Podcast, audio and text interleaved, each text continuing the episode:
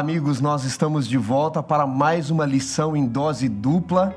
Estamos estudando esse maravilhoso livro de Isaías, como já estamos estudando desde o início do ano. E você é muito bem-vindo para estar aqui conosco para recapitularmos o nosso guia de estudos, a famosa lição da escola sabatina. E hoje eu tenho alguns convidados especiais aqui. E você já tem notado que a nossa lição em dose dupla, ela está meio assim, lição em dose única em termos de Wandersons, não é? O nosso querido amigo pastor Wanderson Assunção, por motivos de saúde, não pôde estar conosco. Você sabe, nós temos que nos cuidar é, em meio a essa pandemia, toda essa situação, guardar quarentena, e ele está lá se recuperando, mas daqui a pouquinho ele vai estar conosco de volta. Mas olha, nós temos aqui convidados à altura para manter a excelência do nosso programa, e já estamos aqui, ó, pastor Cláudio Leal, obrigado por sua presença, pastor. Quase que eu te chamei de Cláudio Assunção, porque estou acostumado com o pastor Assunção aí do lado. Uma saudação para os nossos amigos, pastor. É um prazer estar aqui. É sempre bom estudar a lição da Escola Sabatina com, com essa equipe capaz, profunda no, no estudo desses temas. E bom estar com você que nos acompanha aí em lição em dose dupla, seja no YouTube, no Facebook ou nas outras redes sociais, como Spotify, seja bem-vindo. Você com certeza vai crescer espiritualmente acompanhando semanalmente estas lições. Legal, pastor. E realmente muita gente está nos escutando aí, nos assistindo, não é? Pelo Deezer, pelo Spotify. Compartilha com seus amigos. Está no trânsito, está limpando a casa, está se preparando aí para viajar. Vai estudando a lição, vai ouvindo a lição. E junto com o pastor Cláudio, para nós mantermos o nosso nível de excelência. Hoje o peso aqui teológico está grande, não cabe na tela. Quero chamar o nosso convidado especial aqui, pastor Cláudio. Podemos? Com certeza. Vamos lá, aqui é o nosso convidado especial, pastor Edmilson Nobreza. Seja bem-vindo, pastor. Legal, gente. Pastor Wanderson, muito bom estar com vocês aqui. Pastor Cláudio. Amigo de longas datas. E aqui a lição realmente é em dose dupla. Eu estou também com a minha lição aqui, ó. Já chegou que a legal. minha lição e, ó, eu faço questão de deixar aqui o selo, porque eu assino a lição. Bacana, Quem assina pastor. recebe adiantado. Tamo juntos. Que legal, pastor. Obrigado por sua presença conosco e, e, vamos desafiar os nossos amigos de fato a comprarem a lição, a assinarem a lição, a estudarem a lição, porque isso aqui é um guia teológico tremendo, não é, Nobreza? Pastor Edmilson, viu, galera? Conhecido como Nobreza aí pelos amigos. Eu já estou até pensando em ir ao cartório para incluir no meu nome oficial aqui. Esses dias alguém me ligou e falou assim: Pastor Edmilson, além de nobreza, tem algum outro sobrenome? Já vai patenteando aí, viu, pastor?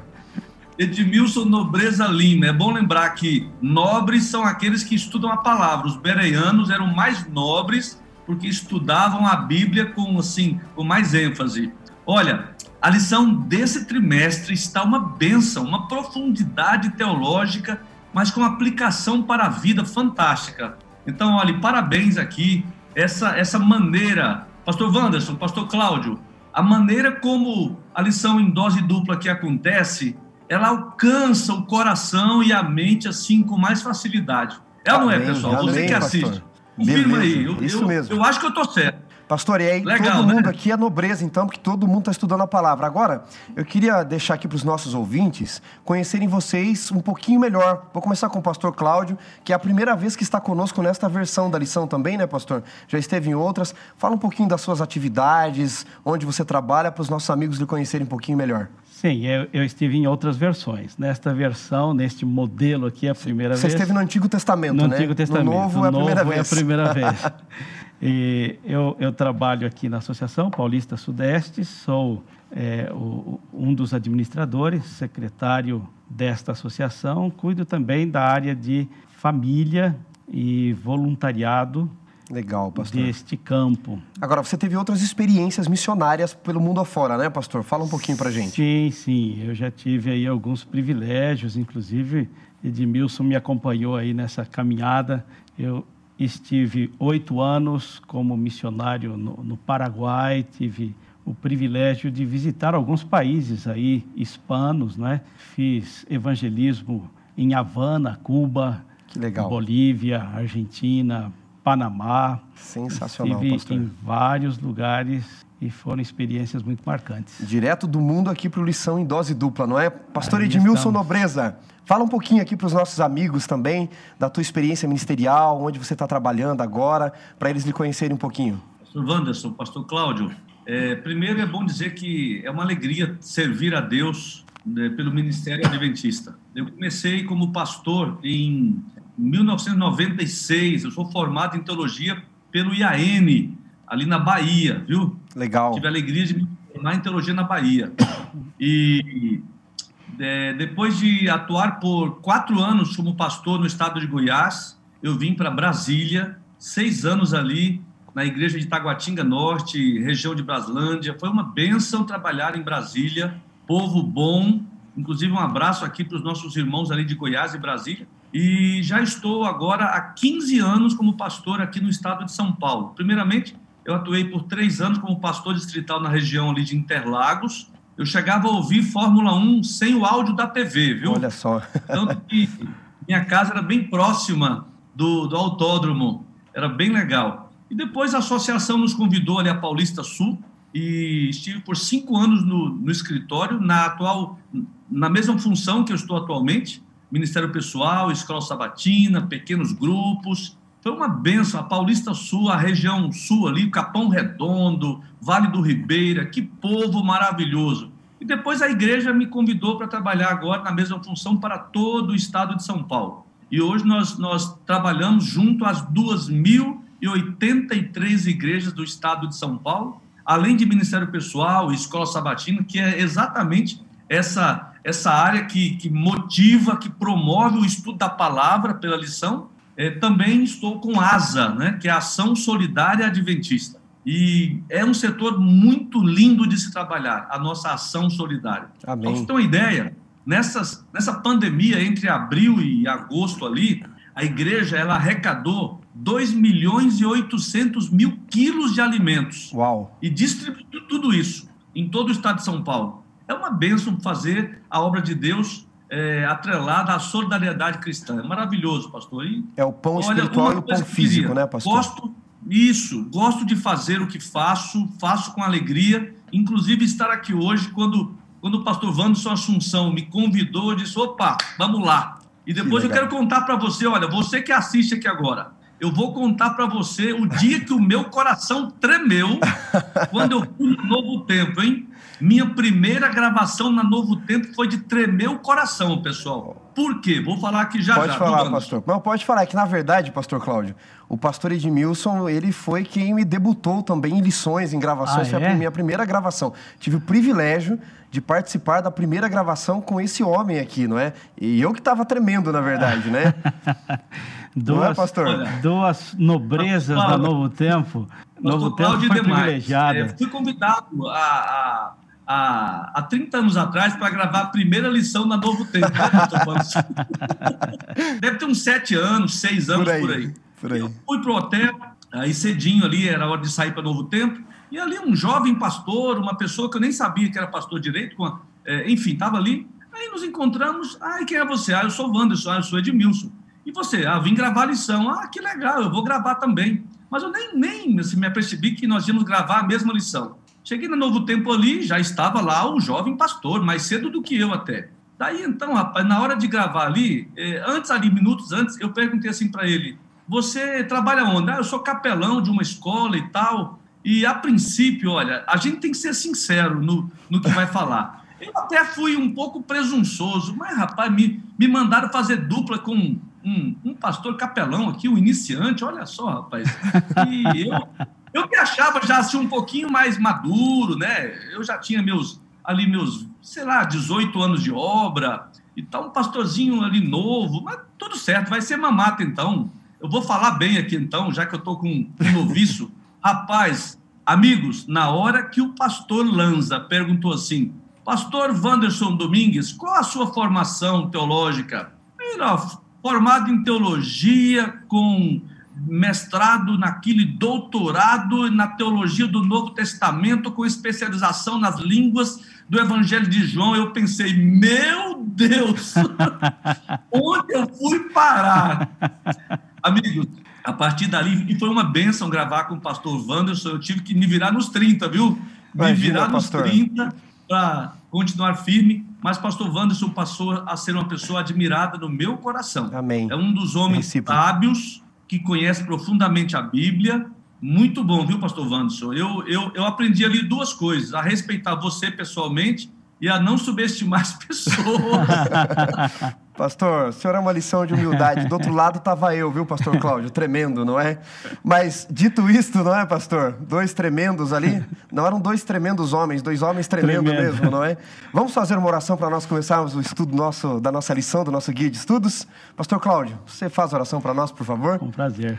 Nosso bom Deus, é que com o privilégio que temos de participar do estudo da tua palavra nesta hora e também a alegria de compartilhar com muitas pessoas que nem sequer conhecemos, mas que por meio de diferentes meios estão estudando conosco esses temas tão relevantes para os dias atuais. Amém. Que a tua bênção os alcance e que o estudo de pessoas, de ocorrências que aconteceram lá no passado, possam nos ajudar também a ter uma visão clara de como proceder e como depender de Deus nos tempos atuais, em meio às crises que enfrentamos. Em nome de Jesus. Amém. Amém.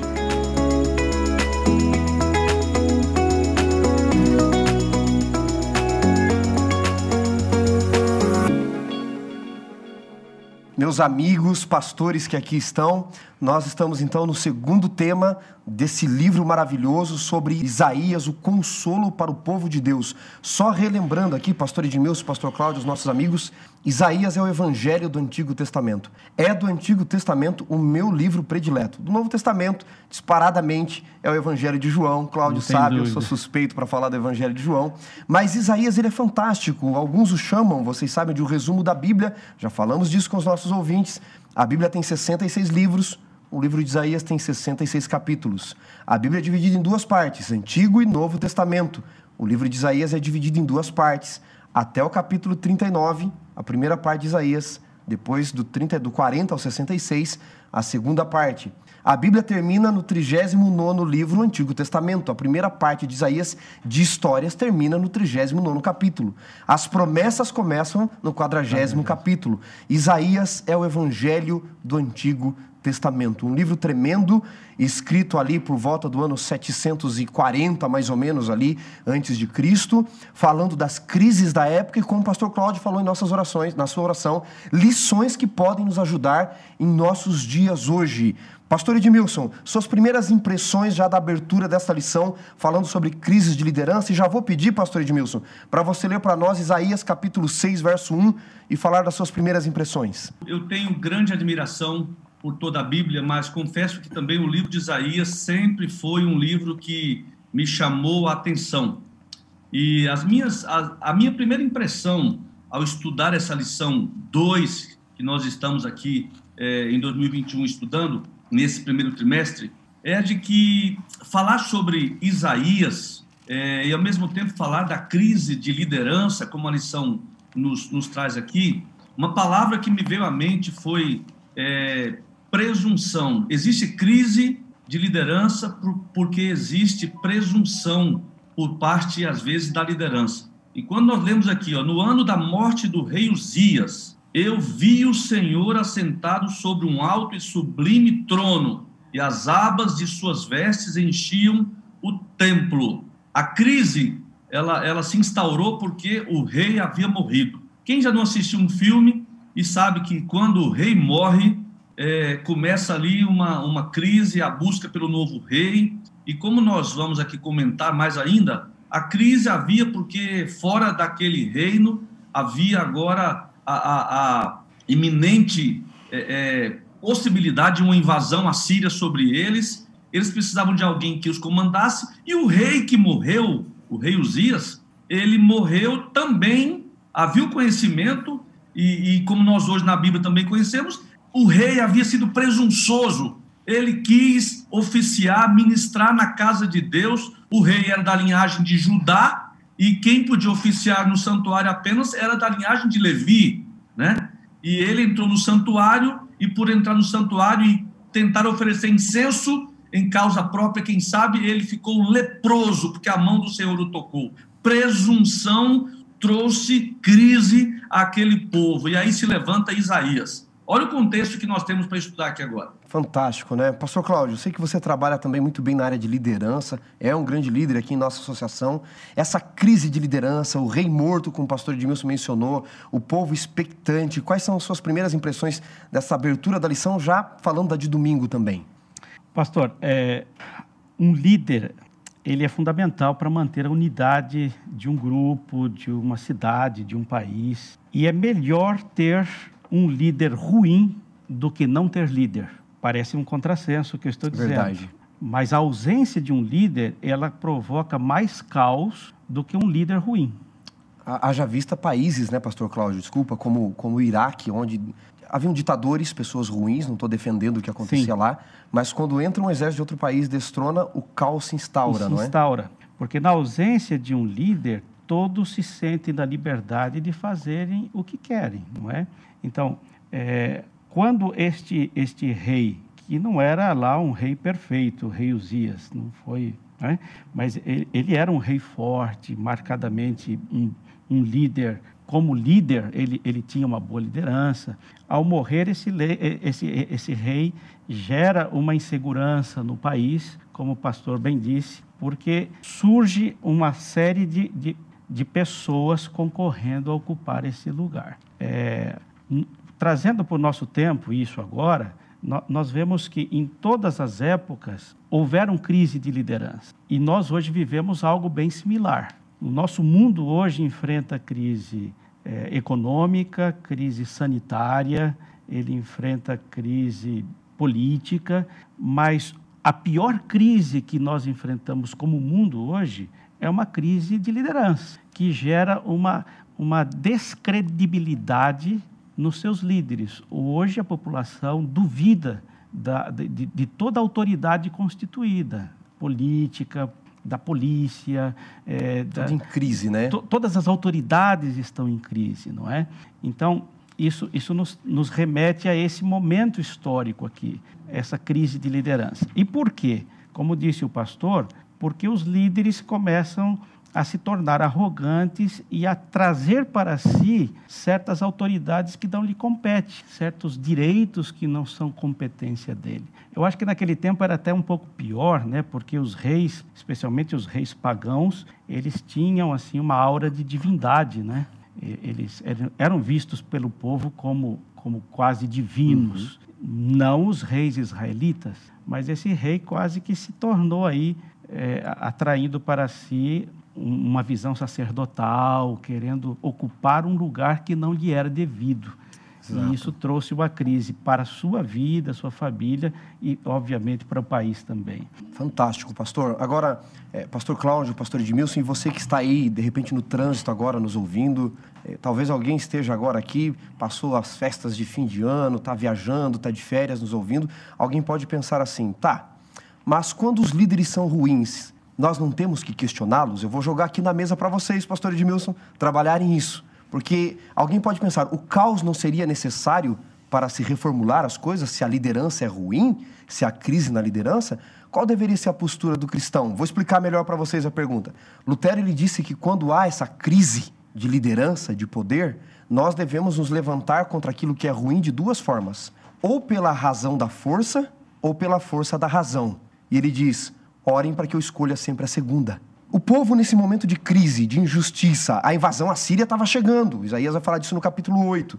Mas Isaías também denuncia, vimos na lição da semana passada, no capítulo 5, ele denuncia lá no cântico da videira, não é? Que a videira do Senhor produziu abrolhos.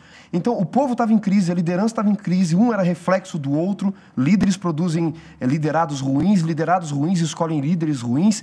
Qual é a postura do cristão, do povo de Deus, para colocarmos aqui no contexto de Israel, em meio a líderes que não estão agindo segundo a palavra do Senhor? Que conselhos vocês dariam, pastor Edmilson?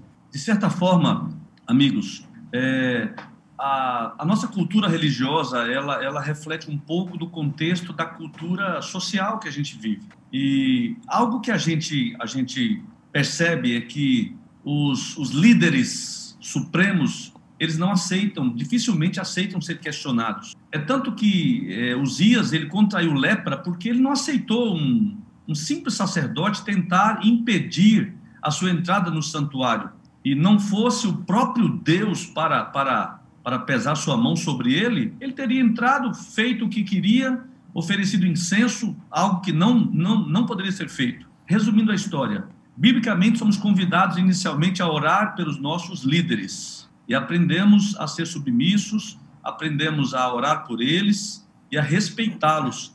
Mas aí vem a sua pergunta: quando o líder ele ele é impositivo, ele é autoritativo, quando autoritário na verdade, né? E, e é o caso de Uzias aqui, sabe?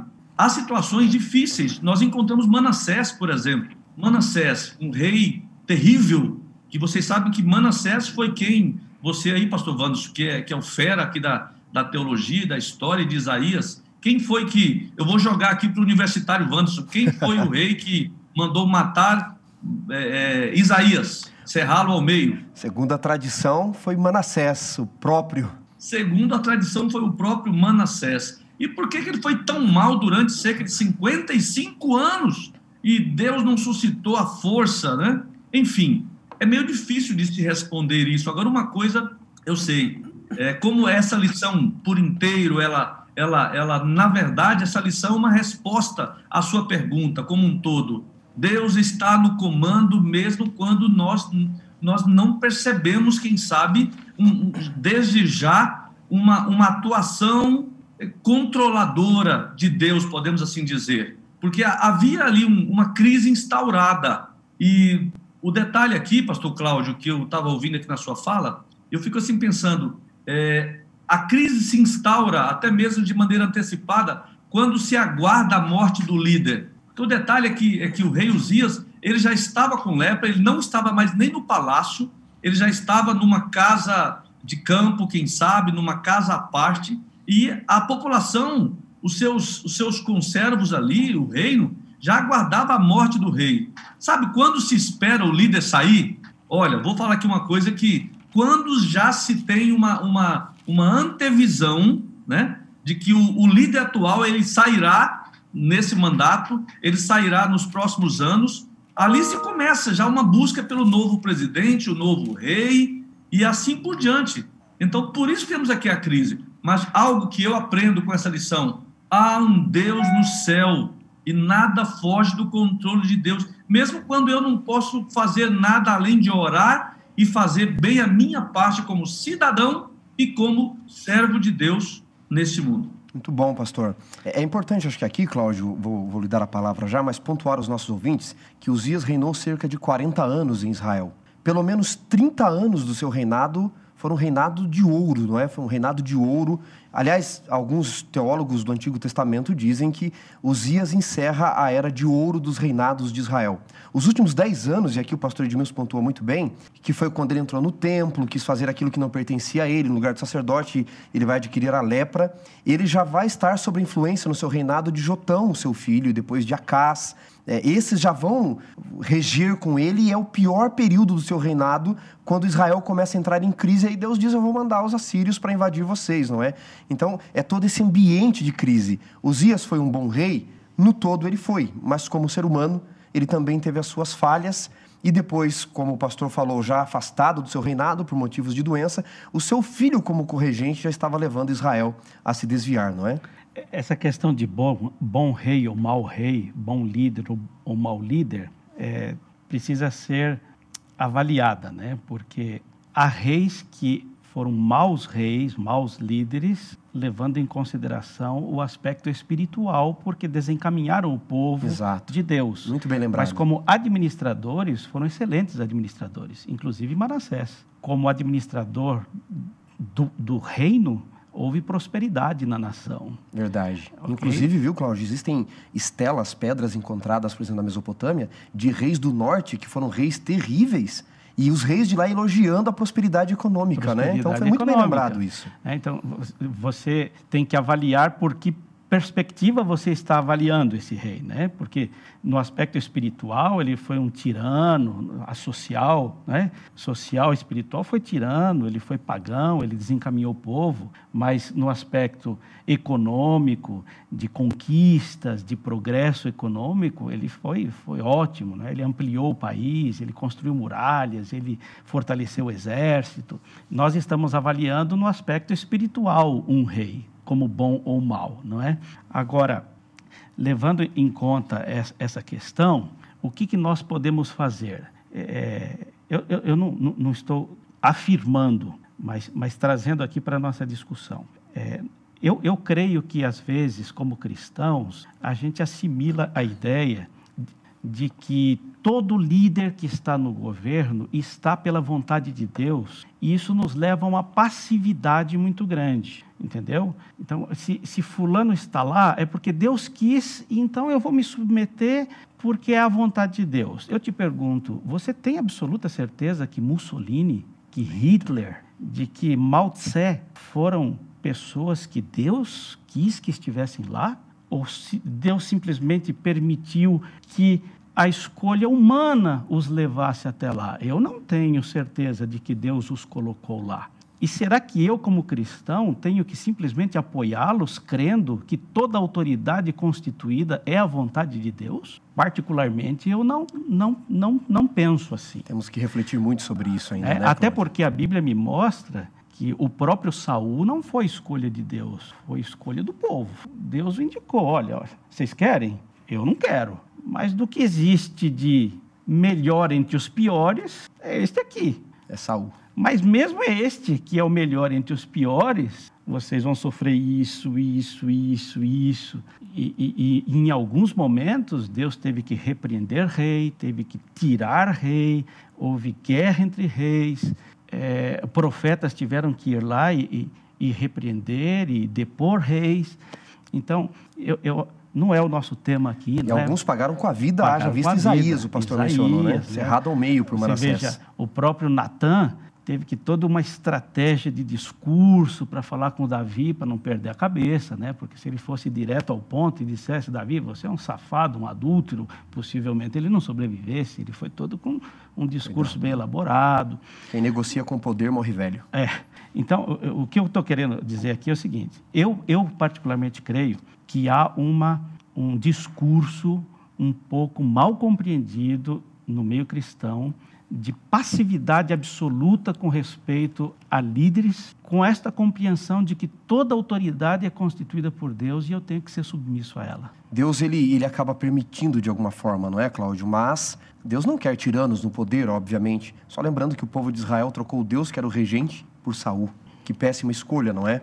Agora, eu teria que dar uma palavrinha aqui, pastor Cláudio pastor Edmilson, é, do contexto atual que nós vivemos, não é? Como teólogo, como filósofo, sociólogo, nós não podemos fechar os olhos para a crise mundial que nós vivemos. Essa briga de uma parente direita com uma parente esquerda, eu digo isso porque se nós formos questionar academicamente, uhum. é, não se chega perto, talvez, daquilo que deveria ser, mas o que eu queria dizer para você que nos ouve é que nós cristãos temos que tomar muito cuidado em apoiar qualquer filosofia, qualquer espécie de filosofia de governo humano, porque tudo aquilo que é humano ainda é falho. Seja ela é, monocrática, seja ela mais democrática, seja ela mais monárquica, mais parlamentarista, mais presidencialista, nos seus mais diversos tipos de governo, não é?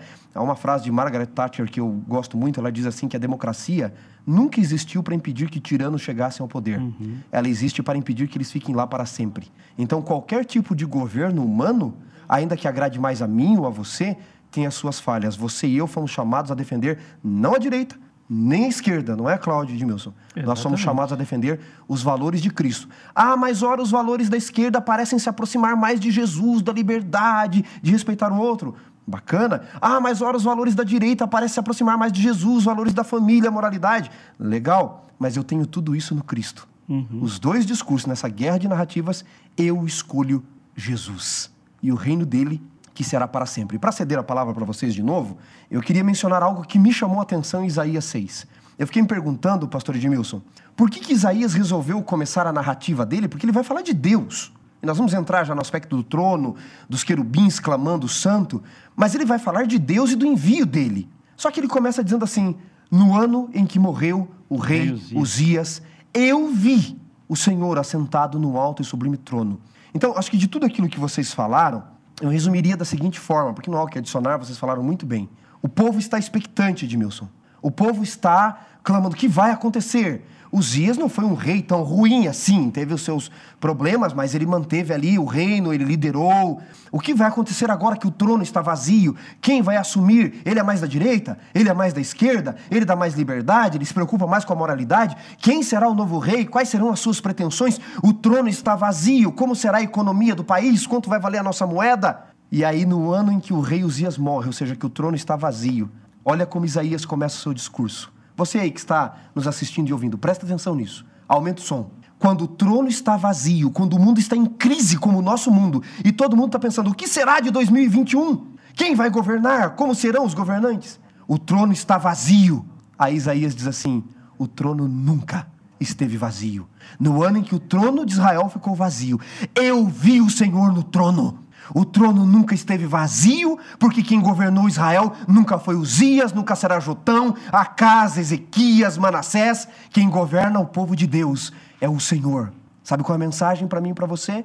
No meio das crises políticas, das visões filosóficas, crises financeiras, quarentena, Covid, e você clama como será 2021? Deus diz, meu filho, eu estou assentado no trono e eu governo a história na palma da minha mão. Pastor Edmilson, quando a lição fala agora dessa visão deste Deus no trono, de como Isaías o vê, as abas de um rei, de suas vestes, os serafins o servindo, que lições esse, esse texto traz para nós, pastor? Enquanto Isaías teve essa visão, a gente percebe aqui que o chamado de Isaías, ele, ele veio aqui como uma confirmação. A pergunta que fica é: Isaías já era profeta antes de, de ser chamado em Isaías capítulo 6? Eu creio que sim. Ele já era um homem de Deus. Deus se manifesta ao profeta, ao profeta que era humilde, ao profeta que, ao presenciar tudo isso, ele cai por terra e diz: Ai de mim que vou perecendo. A humildade que precede, então, a, a manifestação de Deus. Contrário a a, a, lição dessa semana ela, ela fala assim do contraste. Eu achei tão bonito isso, o contraste entre o rei presunçoso e o profeta humilde. A humildade precede a honra, diz a Bíblia. Nós encontramos ali.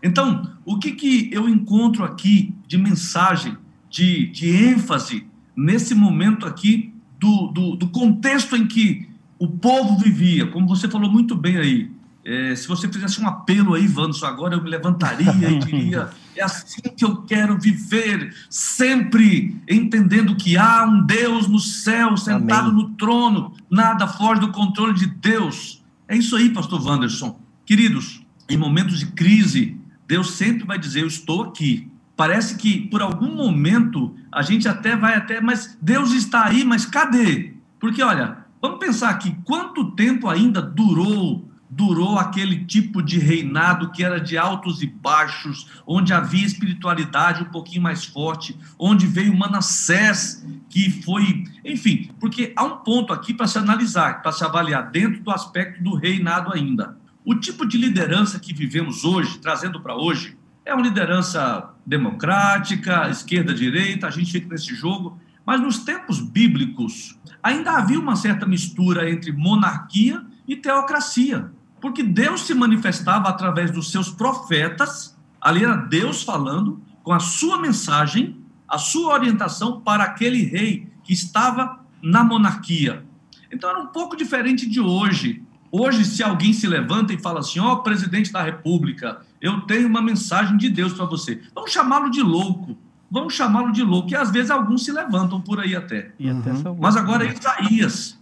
Deus usa Isaías, que ele tinha um certo acesso, pelo que a gente entende na, na tradição, Isaías tinha sangue real, Isaías tinha um certo parentesco com a realeza, ele tinha acesso ao palácio, e Deus usa um profeta ligado a ele, um homem dele, porque aqui está um, um detalhe que a gente precisa entender, em meio à forma como Deus trabalha nessa visão é, de que ele está no trono, Deus vai usar pessoas. Deus precisa de um homem que se coloque na brecha para ele mover o mundo. Às vezes pensamos que para Deus mudar o contexto social, para Deus mudar é, é, tantos males, ele vai precisar de um exército tão grande.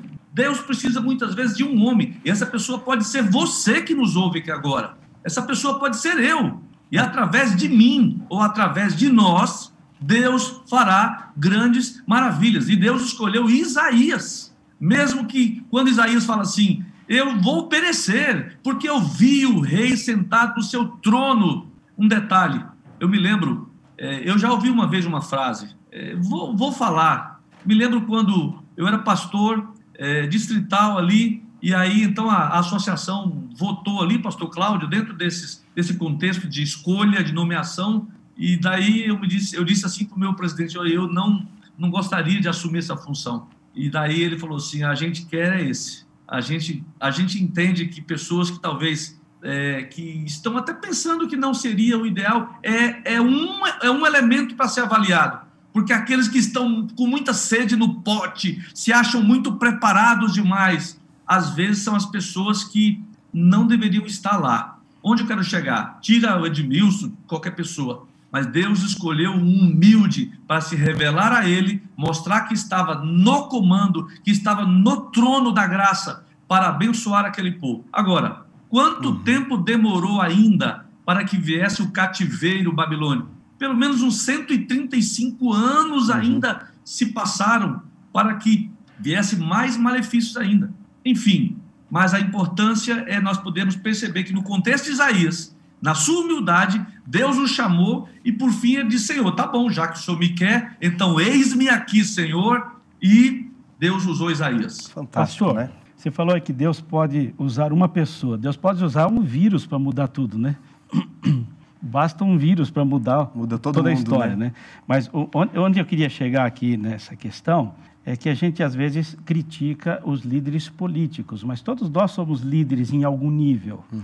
Você, como pai, é líder na sua casa e a gente corre o risco de ser tirano em casa. Você corre o risco de ser ditatorial em casa. E, e, e aqui diz que o rei Uzias pecou tentando tomar uma posição que não lhe pertencia. Qual a diferença entre Uzias e, e Isaías, pastor? Eu, eu acho que está no foco deles. Uzias estava olhando para si mesmo, se achando um máximo, ao ponto de atribuir para si funções que não lhe eram devidas. Isaías estava olhando para o céu, e quando ele viu quem era Deus, ele se achou tão indigno que pensou que ia morrer.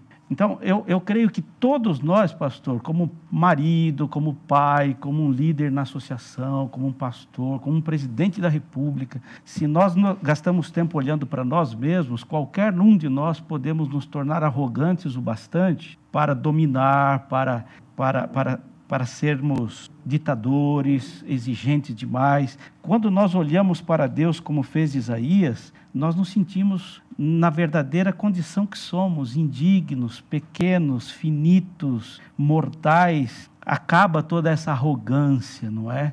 Então, não é privilégio essa arrogância somente de rei, não. Qualquer um pode ser. O pastor Edmilson estava dizendo quando viu você pela primeira vez, né? Você é um moleque aí, que, que esse moleque vai passar lição comigo? A gente tem a tendência natural de se achar melhor ou superior. E é uma tendência humana, humana para todos, né? Humana, Ninguém está livre é. disso tudo, não é? Então, que, que, facilidade é a gente criticar o, o, o, presidente da República, o governador, o, o, prefeito, o vereador, mas nós somos líderes em algum grau. Você é professor, você é departamental, você é, eu sou secretário. É, em algum nível nós podemos estar incorrendo o mesmo erro de, de Uzias, se não olharmos a Deus na sua santidade e vermos a nossa finitude, a nossa insignificância. E Cláudio, você tocou num ponto aqui muito interessante, porque a gente não vai passando a lição dia a dia, vamos ressaltando os principais pontos da lição, mas eu estava pensando aqui no capítulo 6 de Isaías, eu fiz um resuminho meu de Isaías. Se vocês não concordarem, achar que é heresia, viu, Edmilson? Você pode descartar isso daqui. Mas eu, eu resumiria Isaías 6 assim. Primeiro, a visão de quem Deus é. Deus sempre que vai enviar alguém para uma grande obra, foi assim com Moisés, foi assim com Jacó, foi assim com Daniel, ele mostra quem ele é. Quem ele é. Ele se revela, é teofania. Quando eu enxergo quem Deus é, rapidamente eu entendo quem eu sou. Isaías diz: ai de mim. Ai de mim. Porque eu sou assim, eu sou um homem de lábios impuros. Eu... E aí ele vê que a condição em que o povo está. Porque ele faz parte do povo. Ele diz: Eu habito no meio de um povo de impuros lábios. E os meus olhos viram o rei. E aí você tem a purificação para servir. E depois você tem o chamado para ir. A quem enviarei? E vocês estão falando de liderança, veja. É, você mede o valor de um líder de diversas formas, mas uma delas é pela forma como ele trata os seus subalternos. Tratar Exato. bem quem está acima de você é fácil. é fácil. Isso aí até um louco faz, não é? Basta não ser ignorante. Ou, como diz o dito popular, burro, não é? É louco, mas não é burro, dizia uhum. na minha uhum. terra. Mas veja, tratar bem quem está acima de você é fácil. Como é que você que lidera, eu que lidero, em, em qualquer instância, o Cláudio colocou bem, né, pastor Edmilson? Nós lideramos. Como você trata aqueles que estão abaixo de você em, funções? Deus olha para Isaías e ele diz assim: Filho, eu sou o grande Deus, eu tenho serafins clamando quem eu sou. Mas para clamar para o mundo quem eu sou, é você que eu escolhi. Uhum. Olha que humildade desse Tremendo, Deus, desse né? líder. E eu vou te preparar, eu vou te purificar. E aqui é, é, cabe uma observação da lição, porque em Levíticos 16, verso 12 e 13, o sumo sacerdote, quando abria o templo de manhã, ele pegava uma brasa para acender o incenso. Aqui o serafim ele pega uma brasa não para acender o incenso. O incenso é Isaías, o aroma agradável ao mundo corrompido, quem tem que ser é Isaías. Isaías. E, e, aí você tem essa nova pessoa que ele vai se tornar e essa comissão real. Eu queria que vocês falassem um pouquinho, pastor Nobreza, dessa, desse toque nele como incenso. Ele está dizendo, Isaías, você é um incenso ao mundo. Eu não quero que os serafins clamem. Eles podem clamar quem eu sou, mas é você quem vai clamar. Bonito isso. Amigos, eu já cheguei até a dizer aqui que mesmo com aquela visão ainda se passaram, por exemplo, 135 anos para que viesse o cativeiro babilônico, que foi uma reprovação é, ativa de Deus. Com aquela visão, em meio àquela crise, com aquela visão, é, o que mudou? Mudou muita coisa no contexto da nação? Talvez não, mas uma coisa mudou. Mudou Isaías, mudou a visão de Isaías. E só na eternidade nós iremos conhecer de fato o que aconteceu a partir daquela visão na vida de Isaías. Então, essa, essa comissão real que aconteceu sobre é, Isaías, ela foi fundamental. E a, alguém pode, alguém que nos ouve aqui agora, quem sabe, pelo podcast ou nos assiste, pode pensar assim: é, isso foi há, há tanto tempo atrás, onde havia ainda uma mistura de monarquia com teocracia, mas e hoje? Como eu posso hoje fazer a diferença? Como isso pode acontecer hoje também? A lição nos traz um verso bíblico, e eu quero ler aqui esse verso para todos nós que estamos, Hebreus capítulo 4, eu quero enfatizar o verso 16, onde diz assim: Acheguemo-nos, portanto, confiadamente junto ao trono da graça, a fim de, a fim de recebermos misericórdia e acharmos graça para socorro em ocasião oportuna. Amigos, a beleza de Hebreus capítulo 4, verso 16 é que podemos entender o seguinte: o que aconteceu com Isaías, Deus quer que aconteça conosco também. E você pode ser um Isaías, eu posso ser um Isaías. Eu talvez não vou mudar o mundo pelo, pela minha experiência vivida com Deus, por eu me achegar ao trono e por também receber o toque da brasa meus, nos meus lábios. E também, é, diante de um sentimento de humildade, o Senhor me exaltar e o Senhor me chamar. Mas uma coisa eu sei: Deus quer me transformar e a minha vida transformada, a minha visão transformada, o meu entendimento correto de que o trono não está vazio, porque Deus sempre estará lá comandando tudo e que no final as coisas terminam da maneira de Deus. Isso será suficiente, entende? Eu, eu, eu vejo essa comissão de Deus para Isaías como o modelo ideal para o chamado de qualquer pessoa Quer entender como Deus pode usar você? É só entender como Deus usou Isaías. Quem era Isaías, como Deus o chamou e o que aconteceu a partir do chamado de Isaías. Ele não mudou o mundo, mas a sua vida era transformada, a sua visão era a visão desse Deus poderoso e maravilhoso que guia, mesmo sem a gente estar percebendo Fantástico. tanta transformação assim. Que bênção, pastor. Pastor Cláudio. Maravilhoso isso, não é? Na verdade, é, a mudança que Deus quer fazer não é simplesmente uma transformação política, social, é transformação na vida de pessoas. E, e, como disse o pastor Edmilson, embora a nação possa ter levado muitos anos para ver uma mudança, mas com certeza houve mudanças imediatas na vida daqueles que viram e ouviram a mensagem de Isaías e atenderam ao chamado de Deus. Como você também disse a princípio, Isaías é uma, uma, um resumo do Evangelho. E naquele tempo ele já estava anunciando o Evangelho e aqueles que o ouviram certamente foram transformados no seu momento, no seu tempo, apesar da corrupção e do desmando que havia naquela época. Verdade. Eles conseguiram ver Deus no controle da sua vida e Deus certamente estava controlando a vida deles, apesar do desmando do país. Então, nos dias de hoje, nós também podemos sentir, por pior que esteja a situação do mundo e do país que vivemos, Deus controlando e conduzindo a nossa vida, porque Ele está no controle da vida daqueles que o reconhecem como governante supremo do universo. E é impressionante, né, pastores, como essa visão que Isaías vai ter de Deus, né, do seu chamado, como falamos, essa comissão para ir, clamar pelos pulmões, vão ouvir e não vão entender, vão ver e não vão perceber, porque é, essa, esse clamor de Isaías da verdade é como a luz do sol, não é a mesma luz do sol que amolece a cera e endurece o barro, né? Por isso que alguns iriam ouvir, mas não iriam entender, ver Sim. e não iriam perceber. Mas essa visão que Isaías tem de Deus norteia toda a sua vida, porque depois ele vai ter alguns filhos com nomes bem próprios, não é? Nós vamos discutir isso em outras lições. A sua esposa vai morrer e ele vai ter que. Deus diz para ele: sua esposa vai morrer, como símbolo da espiritualidade de Israel. E ele, ele tem um texto muito bonito que eu gosto. Ele diz: E foi-se a delícia dos meus olhos quando a esposa morre. Mas ele termina depois o livro, ainda vamos estudar, com a esperança da eternidade, de uma nova terra. Então, esta visão no início é quem vai norteá-los para toda, toda aquela dificuldade que ele vai passar. Agora, pastores, o tempo já passou rápido demais. A discussão está muito gostosa, muito profunda, mas, pastor Nobreza, temos que encerrar. E eu queria encerrar aqui, colocando na mesa aqui mais um tema da discussão que a lição nos trouxe. Dentro de todo esse conceito de Isaías, não é? Deus sabia o que o profeta iria passar, Deus sabia das dificuldades que ele ia enfrentar, enfrentar o poder, enfrentar as pessoas, clamar aquilo que eles não gostavam de ouvir. Só que para equiparar a visão de Isaías com a visão da eternidade, para trazer esperança e conforto a Isaías antecipadamente, a lição traz algo interessante, não é? Mais propriamente ali na, na lição de quinta, especialmente, quarta para quinta, mas a lição fala um pouquinho sobre a importância do santuário, porque quando Isaías vê Deus, Deus está no santuário, no santo dos santos, não é? E aí é algo que eu gostaria de destacar do nosso guia de estudos e, e passar para vocês comentarem e aí darem as últimas palavras, não é?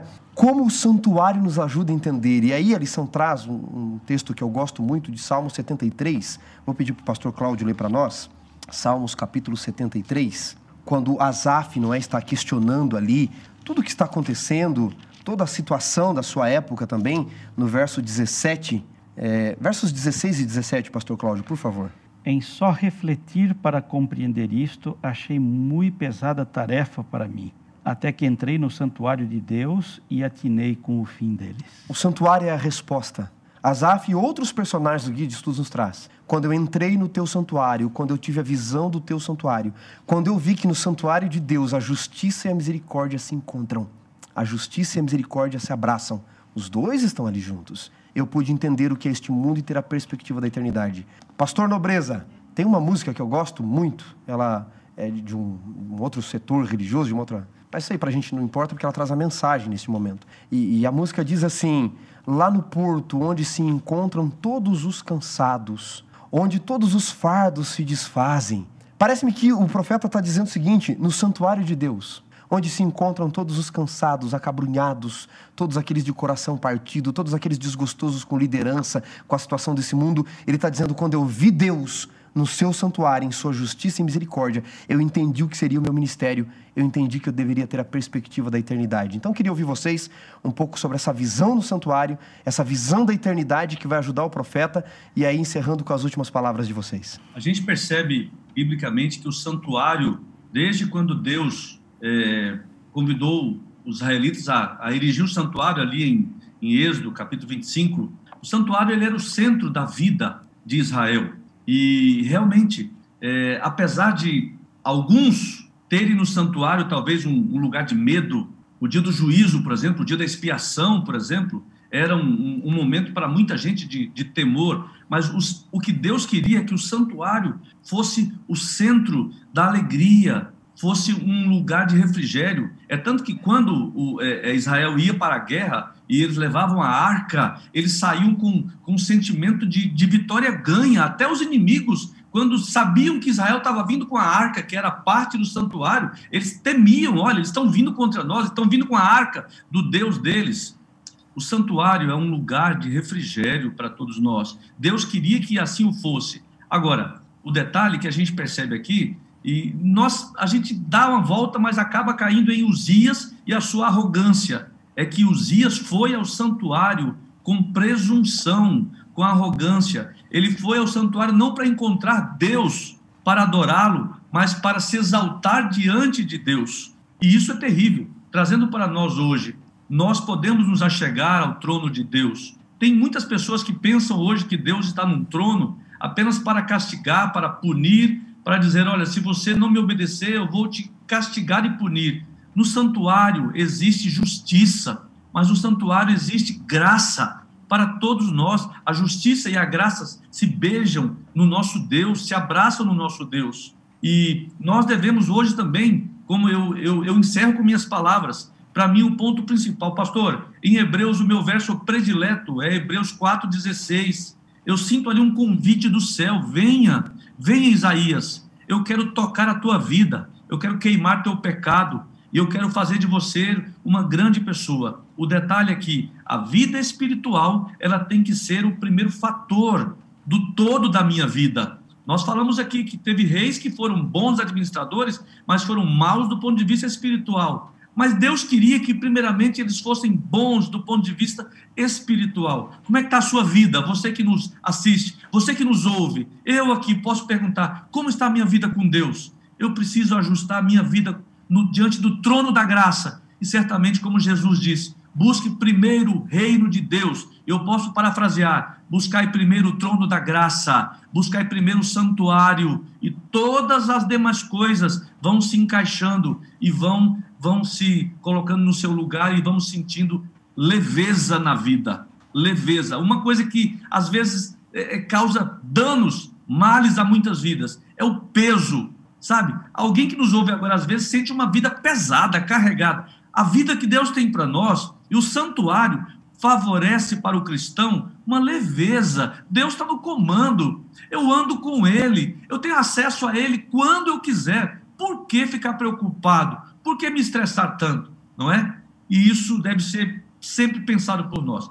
Pastor Wanderson, Pastor Cláudio, olha, benção participar com vocês. Desde já aqui, um abraço aos nossos amigos que nos assistem. A gente que, que agradece. Pastor, últimas palavras, Pastor Cláudio, comentando isso. Depois o Pastor Edmilson vai encerrar com uma oração para a gente. Pastor, é, eu me lembro com, com emoção de um livro lido, que já não tem publicado, um livro que se chama Quando os Meus Deuses Ruíram um livro que conta a história de uma moça ainda juvenil que entregou a sua vida pela causa nazista, lutando inclusive contra a família para defender as causas de Hitler no seu tempo. E ela conta da sua decepção quando soube da, do, do suicídio de Hitler. Ela entregou os seus familiares à morte para defender o, o, o nazismo, ela lutou pelo nazismo para defender uma ideia, uma filosofia, um, um partido, porque ela acreditava que isso mudaria o mundo. E quando ela soube que Hitler morreu, se suicidou. Então, esse é o nome do livro, Quando os Meus Deuses Ruíram. Então, ela focou num líder político e se decepcionou. Então, esse texto bíblico que acabamos de ler, quando olho o santuário e vejo ali a Deus governando o mundo, eu entendo que a mudança não está na política, não está num governante, a, a mudança não está em, em revoluções sociais, a mudança está realmente em esperar essa pedra de Daniel 2 que venha e Amém. se estabeleça como um reino mundial. Essa é a nossa esperança. Nós não podemos esperar que, que, que revoluções sociais, que movimentos políticos venham a resolver o problema da humanidade. Deus é o nosso governante e profeticamente ele restaurará a paz e tornará outra vez a, a fazer e, e, e, restituir o que o pecado roubou de cada ser humano. Essa Amém. é a nossa esperança. Que profundo que vocês falaram agora, meu amigo. Você entende a profundidade deste texto. No ano em que morreu o rei Uzias, eu vi o Senhor, assentado num alto e sublime trono. É Ele quem rege as nações. Pastores, muito obrigado pelos comentários profundos, a presença de vocês. Obrigado a você que está compartilhando, nos ouvindo. Pastor Nobreza, nos despeça dessa lição maravilhosa com uma oração, por favor. Oremos, amigos, vamos falar com Deus. Nosso Deus maravilhoso. É uma alegria falar com o Senhor. O Senhor, o mesmo Deus que Isaías viu, o Senhor nos ouve agora. E nós queremos nos achegar ao Senhor com humildade, Senhor, mas com muita alegria, sabendo que o Senhor nos ouve. E pedimos que também o Senhor toque nossos lábios com a brasa viva do teu altar, Senhor. Perdoa nossos pecados, purifica-nos, ó Pai. E, Senhor, nós queremos dizer agora: eis-nos aqui, eis-me aqui. Nós queremos andar com o Senhor. Abençoe quem ouve nesse momento como áudio ou quem assiste como vídeo, cada pessoa, cada irmão e irmã querida. Abençoe nossas vidas. Nós queremos viver para a tua honra e glória, sempre sentindo o teu poder, o teu toque restaurador. Obrigado por esse estudo na tua palavra. Oramos com gratidão em nome de Jesus. Amém e amém.